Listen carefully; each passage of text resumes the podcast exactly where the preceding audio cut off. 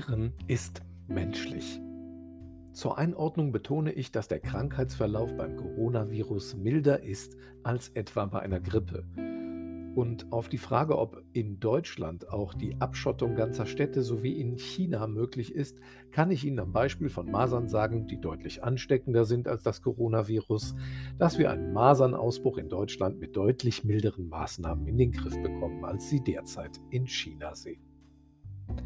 So sprach der Gesundheitsminister im Januar 2020. Und ich zitiere das ohne Häme, Vorwurf und Zynismus. Es zeigt nur einmal mehr, wie zutiefst menschlich es ist, dass wir uns irren können. Und dass wir uns eben vieles aus unserer bisher gemachten Erfahrung einfach nicht vorstellen können. Für solche klassischen Fehleinschätzungen gibt es zahlreiche historische Beispiele. Im Jahr 1904 sagte Kaiser Wilhelm II., das Auto hat keine Zukunft, allein schon aus Mangel an Chauffeuren. Natürlich konnten sich nur Wohlhabende ein Automobil leisten und fuhren es auch zunächst nicht selbst. Ebenfalls 1904 behauptete einer der Pioniere der Luftfahrt, Wilbur Wright, dass der Mensch es in den nächsten 50 Jahren nicht schaffen wird, sich mit einem Flugzeug aus Metall in die Luft zu erheben. Im Jahr 1926 sprach der Urvater des Radios, Lee Forrest, auf das Fernsehen sollten wir keine Träume vergeuden, weil es sich einfach nicht finanzieren lässt. Und selbst 1946 war man in Amerika bei den Filmgesellschaften der festen Überzeugung, dass die Menschen sehr bald müde würden, jeden Abend in eine Sperrholzkiste zu starren.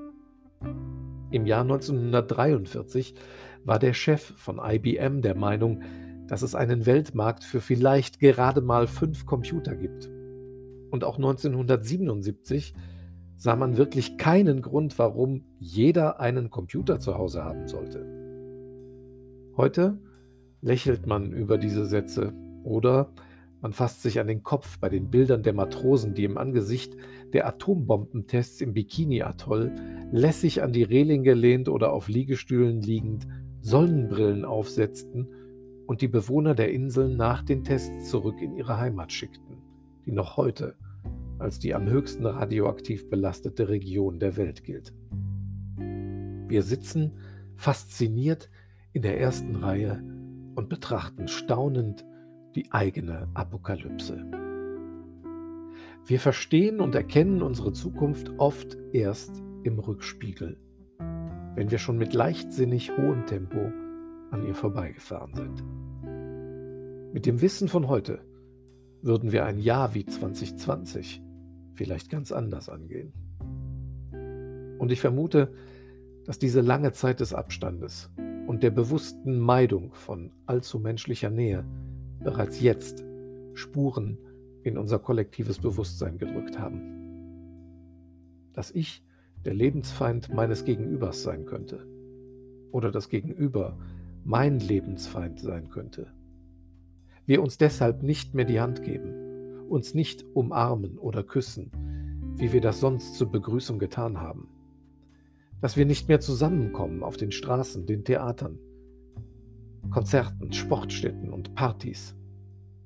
Solche Botschaften werden nicht ohne Nachwehen sein. Aber es bleibt uns keine andere Wahl. Das ist dann auch ein pädagogischer Gewinn, wenn wir wahrnehmen, dass das mit der absoluten Plan- und Verfügbarkeit der Welt für uns alle dann doch deutlich begrenzt ist. Zu Beginn des ersten Lockdowns, als die Entschleunigung noch ganz wohltuend war, da hatte ich noch sehr viel mehr Vertrauen, dass wir daraus lernen können und es als Chance des Umdenkens begreifen. Ich bin da jetzt etwas skeptischer. Wir belassen es lieber bei symbolischen Zeichen der Solidarität, statt sie wirklich zu leben. Im Radio und TV lassen wir uns weiter berieseln, als wäre alles wie immer. Und wenn Schnee liegt, müssen wir halt zu Tausenden auf die Piste. Wir kriegen es nach zehn Monaten nicht mal hin, einen fetzen Stoff vernünftig vors Gesicht zu spannen, während inzwischen täglich über 1000 Menschen mit dem Virus sterben. Wir werden uns viel zu verzeihen haben, hat Jens Spernbahn gesagt.